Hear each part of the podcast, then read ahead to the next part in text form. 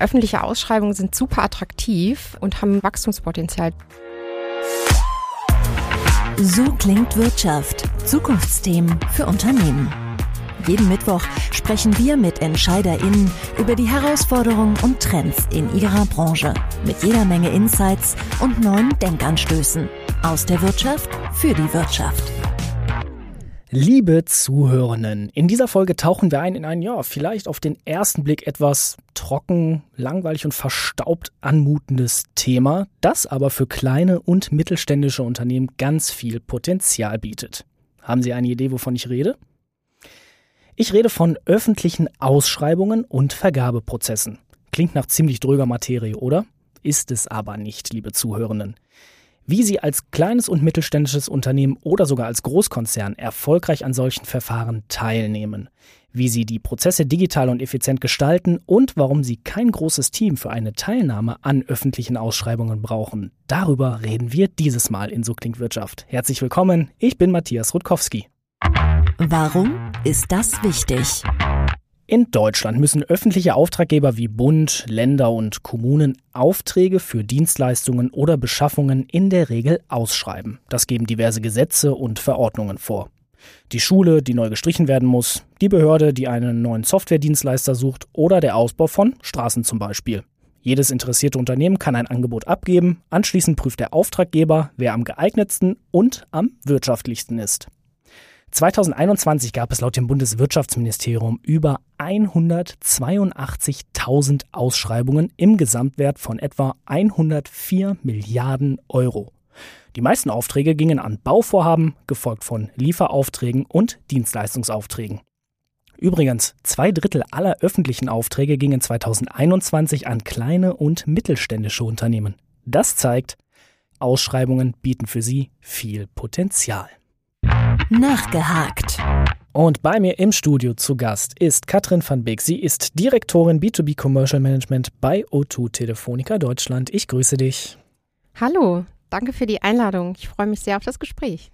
Katrin, Ausschreibungen, das ist ja so ein Wort, das klingt ja, meine persönliche Meinung, schon etwas unsexier. Steckt drin Schreiben, das klingt immer so nach viel Papierkram, viel dröger Materie. Ist es das wirklich? Also ehrlich gesagt, nein. Ganz im Gegenteil. Ähm, öffentliche Ausschreibungen sind super attraktiv und haben super Wachstumspotenzial. Du hast es gerade gesagt. Das Schöne ist, dass die Größe des Unternehmens erstmal gar keine Rolle spielt. Es ist egal, ob das ein kleines Unternehmen ist, ein großes Unternehmen, ob man der Platzhirsch in der Branche ist oder allgemein bekannt. Am Ende des Tages zählen sehr objektive Leistungskriterien. Zum Beispiel? Das ist zum Beispiel eben die Leistung an sich oder der Preis und eben nicht die Unternehmensgröße oder die Bekanntheit. Und das ist, glaube ich, auch eines der großen Vorteile. Wissen muss man natürlich auch, das ist da so ehrlich muss man sein, kein schnelles Geschäft. Äh, das ist schon ein Geschäft, wo man sich darauf einlassen muss. Ähm, sind oft sehr langwierige Verfahren. Aber das Schöne ist, dass das Potenzial und das Ausschreibungsvolumen, du hast es auch schon erwähnt, sehr, sehr hoch ist. Das liegt einfach daran, dass öffentliche Ausschreibungen von Bund und Ländern finanziert werden. Und das ist das Schöne, weil zumindest die Finanzierung auf jeden Fall ähm, abgesichert ist. Ich meine, öffentliche Einrichtungen sind jetzt nicht gerade immer für Geschwindigkeit bekannt, aber du erzählst das mit so einer Euphorie, auch du mit dem Potenzial. Du hast viele Zahlen und Daten, Fakten genannt. Warum interessierst du dich jetzt bei O2 Telefonica, aber auch speziell in deiner Funktion so für Ausschreibungen? Weil öffentliche Ausschreibungen ähm, nicht nur ein großes Potenzial haben, sondern auch uns eine sehr große Möglichkeit geben, die Digitalisierung mit voranzutreiben. Das ist einfach ein, ein Feld, was ähm, wir jetzt noch mal ganz neu äh, in Angriff genommen haben und ähm, was ich einfach ganz, ganz äh, spannend finde. Stellen wir uns jetzt einfach mal vor, ich bin ein kleines mittelständisches Unternehmen oder von mir aus auch ein Großkonzern, das kannst du dir gerne aussuchen. Ich muss ja überhaupt erstmal wissen, dass es da eine Ausschreibung gibt. Wie erfahre ich davon überhaupt? Die Antwort ist ganz einfach, nämlich auf Online-Portalen. Es gibt sehr viele Online-Portale, aber eines der größten ist sicherlich das deutsche Vergabeportal. Und ähm, auf diesen Portalen äh, ist für jeden kostenlos zugänglich äh, jede Ausschreibung ähm, abrufbar. Und das deutsche Vergabeportal ist natürlich nur eines von vielen. Da gibt es sehr, sehr unterschiedliche. Es gibt Portale der Bundesländer, Branchenportale. Ähm, und zum Beispiel natürlich auch gerade, wenn man auf Bundesebene unterwegs ist, die Vergabebekanntmachung, wo man auch immer eben äh, neue Ausschreibungen sich anschauen kann. Also so digital sind unsere öffentlichen Einrichtungen dann doch schon unterwegs? Ja, schon, aber diese Chance birgt auch ein Risiko, wenn ich da so offen aus dem Nähkästchen plaudern darf, weil wie du dir vorstellen kannst, ist es natürlich total wichtig, sich zu fokussieren. Das ist so ein bisschen, wenn man als kleines Kind in so einem riesigen Süßigkeitenladen steht und nicht weiß, äh, welches äh, Bonbon man sich aussucht. Also wer die Wahl hat, hat die Qual. Wozu würdest du dann raten? Sich am Anfang Gedanken zu machen, ähm, wo ist meine eigene Leistungsstärke.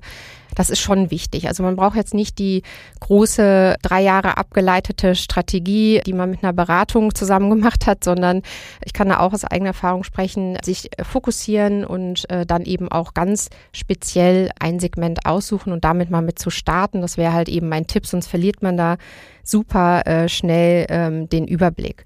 Und das Schöne ist, dass es sogar ein gemeinsames Vokabular gibt. Ich weiß gar nicht, ob du das weißt. Jetzt, es gibt ja. auf den Ausschreibungsplattformen eindeutige Zahlencodes. Ähm, das kann man verstehen wie Hashtags, ähm, so CPV-Codes. Und diese Hashtags stehen halt eindeutig für eine Leistung. Ob Steine, Malerarbeiten oder auch eben IT-Dienstleistungen angefragt sind. Und diese Codes helfen einem durch so ein bisschen durch diesen Dschungel zu navigieren. Also wie so eine Art Wörterbuch, Deutsch, Ausschreibungen, Ausschreibungen, Deutsch.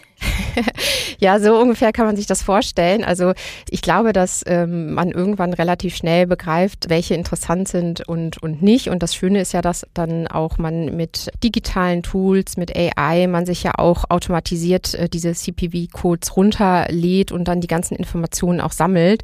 Wir machen das auch äh, täglich und äh, sprechen dann einmal die Woche darüber. Und so digital sind wir dann auch schon, dass wenn man sich vielleicht für eine Ausschreibung interessiert, auch das ganze Handling mittlerweile auch schon online äh, passiert. Also von ähm, der Ausschreibungsanforderung an sich bis nachher Hochladen der Unterlagen, des eigenen Angebotes bis hin auch zur Bekanntgabe. Das läuft mittlerweile alles online. Also da sind wir schon recht digital unterwegs. Also wenn ich diese CPV-Codes kenne, dann kann ich sozusagen Filter anlegen und immer mal wieder reinschauen, was für mich relevant ist und behalte so den Überblick über mögliche Ausschreibungen.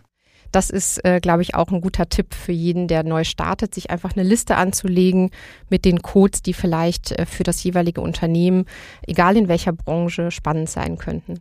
Wir haben uns ja gesagt, ne, wir machen dieses fiktive Beispiel. Ich habe eine Ausschreibung gefunden, okay, ich habe Interesse, mich darauf zu bewerben. Sammle jetzt erstmal meine ganzen Mitarbeitenden, sag, werft mal einen Blick da drauf, was, wie schätzt ihr das ein? Ich kann mir jetzt vorstellen, da kommen als erstes erstmal, wir Deutschen sind ja dafür bekannt, Zweifel. Wie sollten dann, sag ich mal, auch EntscheiderInnen mit solchen Situationen umgehen? Was rätst du denen da aus deiner Perspektive? Ich meine, das Gute ist ja, vielleicht möchte ich damit starten, den Kollegen und Kolleginnen da die Angst zu nehmen, egal ob kleines oder großes Unternehmen, weil wie ich eingangs sagte, es spielt halt eben erstmal keine Rolle, ob man viel oder wenig Erfahrung hat. Es äh, gilt, die beste Leistungsfähigkeit ähm, darzustellen. Und das ist das eine, weil das viel mit dem Mindset macht der Leute, die dann vielleicht in so einem Projekt mitarbeiten. Stolz aufbauen ist ein ganz wichtiger Faktor, habe ich gelernt. Und das zweite ist, dass es natürlich intern, egal auch äh, unabhängig ob kleines, großes oder mittleres Unternehmen ist, ein Commitment braucht, sich auf dieses Thema äh, zu stürzen. Und dann braucht es auch einen Sponsor, der dann sagt, okay, wir suchen uns mal die besten Experten, um dann auch eine gute Einschätzung zu treffen. Und da gehören auch schon mal so Verläufe zu. Ähm, auch da kann ich aus eigener Erfahrung berichten, dass man am Anfang sehr enthusiastisch war und dann haben wir die Experten hinzugezogen und alle waren total committed, das, das Ding nach Hause zu holen. Und dann haben wir unterwegs festgestellt, na ja, vielleicht können wir das eine oder andere doch noch nicht so. Da brauchen wir vielleicht noch mal jemanden, der uns unterstützt. Aber eine realistische, gesunde Selbsteinschätzung, ähm, aber auch Selbstbewusstsein sind, glaube ich, nicht nicht verkehrt, äh, wenn man da wenn man da losläuft. So eine Ausschreibung kann natürlich auch komplex sein. Ich brauche viel gegebenenfalls Fachwissen, um halt auch diese verschiedenen Begriffe genau ausarbeiten zu können und die, die Leistung im Angebot so darzustellen, wie sie ja dann auch wirklich gefordert ist. Wie groß muss das Team sein? Sind das 10, 15, 20, 30 Leute oder reicht da auch wirklich so eine kleine Gruppe an Expertinnen? Natürlich äh, lernt man mit der Zeit, dass es hier an der einen oder anderen Stelle Experten bedarf. Das ist auch total Unternehmensgrößen unabhängig. Man braucht Kollegen, die sich mit Datenschutz auskennen, mit, mit Sicherheitsstandards. Das ist, äh, glaube ich, in jeder Branche und in jedem Segment wichtig. Aber ich glaube, einen richtigen Kern von drei bis vier Leuten und dann ist es viel Lernen, Lernen, Lernen. Und ich finde es noch neben dem Fachwissen noch viel wichtiger, dass die Kollegen richtig, richtig Bock darauf haben, weil das ist zäh und das ist ein Ultramarathon. Ähm, wir haben auch schon Ausschreibungen im Team gewuppt, die über ein Jahr gingen. Da kann einem halt nicht die Puste ausgehen. Und da brauchst du schon, das ist eine sehr spezielle Art von Vertrieb, vor allen Dingen von Handhabung. Und ja, es ist auch natürlich ein bisschen Papierkram mit dabei, auch wenn es alles digital läuft. Aber du brauchst schon Leute, die die Lust haben, da mitzuziehen und die halt bereit sind, diese ganze Strecke mitzugehen, was natürlich auch total zusammenschweißt um es auf den Punkt zu bringen, ich denke, mit drei oder vier Leuten zu starten und dann kontinuierlich zu wachsen, zu verstehen, was man braucht und das zu skalieren, also wirklich mit jeder Ausschreibung, die man vielleicht gewinnt, auch Ressourcen und Know-how anzureichern, das würde ich jedem empfehlen. Ihr seid ein Digital- und Telekommunikationsunternehmen und macht eben vieles digitaler oder helft es eben in die digitale Welt zu heben. Wie macht er es jetzt zum Beispiel bei so Ausschreibungen oder anderen öffentlichen Dienstleistungen? Wie macht ihr da zum Beispiel Behörden, öffentliche Einrichtungen, you name it, auch da digitaler?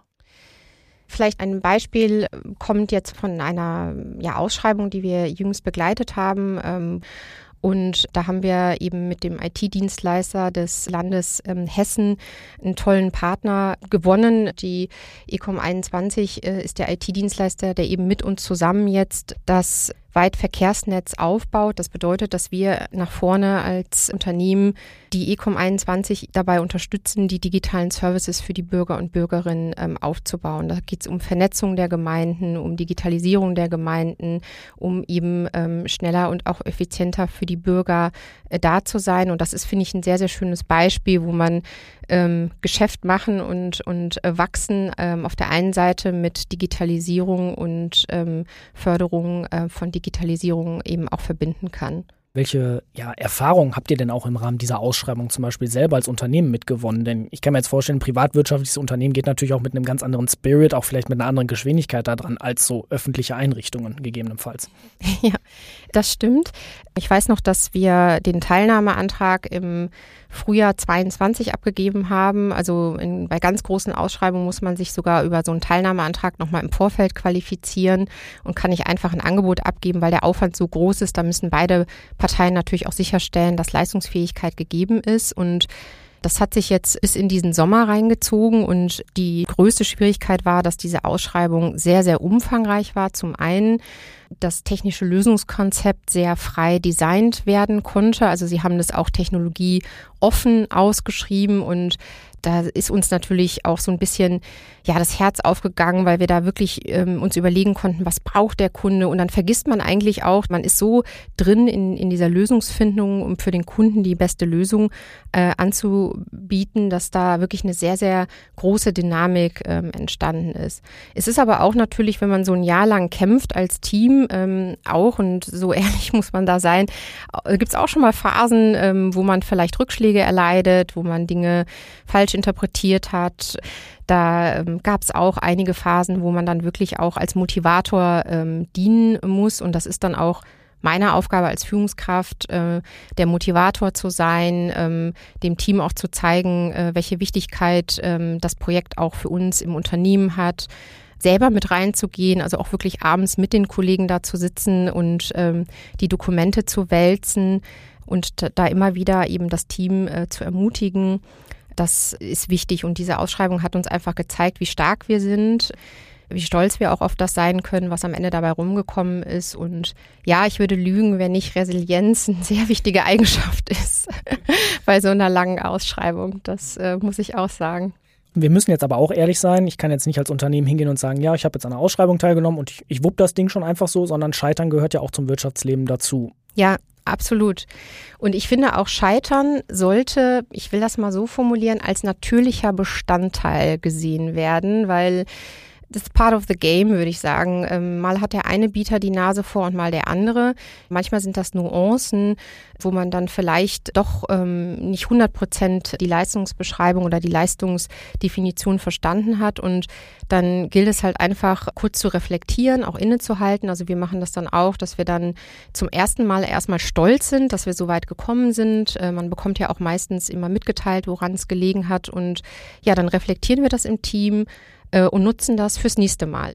Also auch eine gewisse Resilienz aufbauen, Dinge nicht persönlich nehmen, selbst wenn man mal scheitert. Und Absolut, vor allem die Devise ja. mal macht man einen Schritt zurück, ab und zu manchmal auch zwei nach vorne. Absolut. Und das ist auch in Ordnung. Ich meine, das ähm, ist natürlich auch etwas, was man trainieren äh, muss in jeder Kultur im Unternehmen, da auch den Fehlern zu lernen. Und ich glaube, dass wir da sehr gut mit umgehen und das auch einer der Erfolgsfaktoren ist. Ich würde immer sagen, weiter nach vorne blicken ähm, und dann, ähm, ja, intelligent natürlich auch die, die Dinge verarbeiten. Ne? Also es wäre jetzt natürlich auch gelogen zu sagen, äh, das macht man weiter, aber es gibt ja mittlerweile auch, auch viele Tools und Möglichkeiten, ähm, dann seine Erkenntnisse zu sammeln und ähm, beim nächsten Mal darauf aufzusetzen.